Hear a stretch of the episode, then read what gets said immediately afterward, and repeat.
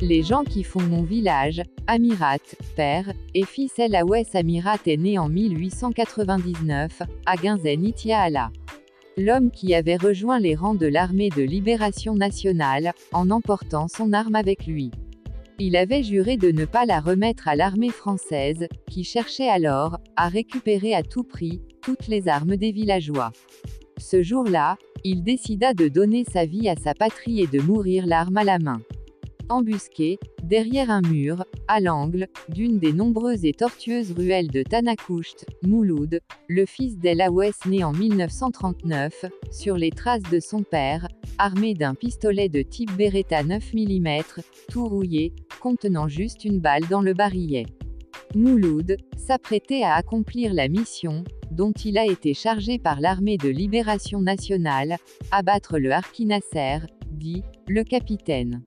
Il le guettait patiemment, depuis la matinée, comme un lion qui guette sa proie. Le supplétif, en rentrant chez lui, ce jour-là, ne s'est jamais imaginé qu'il allait vivre le moment le plus terrible de sa vie. Dès son apparition, Mouloud, plus décidé que jamais, rassembla tout son courage, respira un bon coup, puis, surgit comme un éclair. Pointa le revolver, en direction de sa victime et tira à bout portant. Sans attendre, il se sauva, à travers les dédales, des petites ruelles de Tanakoust, qu'il connaissait comme sa poche. Le harki ensanglanté, touché à l'épaule, un pied à terre, suit du regard le tireur qui s'éloignait, tandis que son image devenait de plus en plus floue et s'incrustait dans sa mémoire. Sans tarder, le village est mis sans dessus-dessous, l'armée française, fait appel à toute la population, elle fut rassemblée à la grande place, Lotansouk. Photo en main, l'officier questionnait les villageois, un par un, une véritable séance de torture et d'humiliation. Pour l'anecdote, on raconta que parmi les villageois, réunis, se trouvait Dabezan Kawesh, Méziane Zouaoui, un homme connu dans tout le village pour sa ruse et sa sagesse de terroir. Dans l'engrenage, il devrait trouver encore un moyen de s'en sortir de cette situation sans trop de dégâts. Il doit éviter l'humiliation et surtout ne donner aucun renseignement sur la personne recherchée, qu'il connaissait d'ailleurs parfaitement.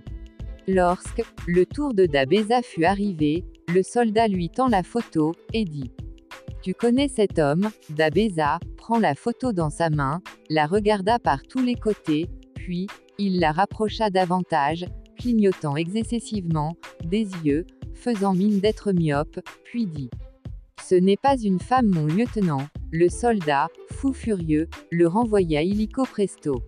Il en est sorti encore une fois, miraculeusement indemne avec quelques injures. Finalement, en guise de représailles, l'administration coloniale décida de détruire la maison des Amirats.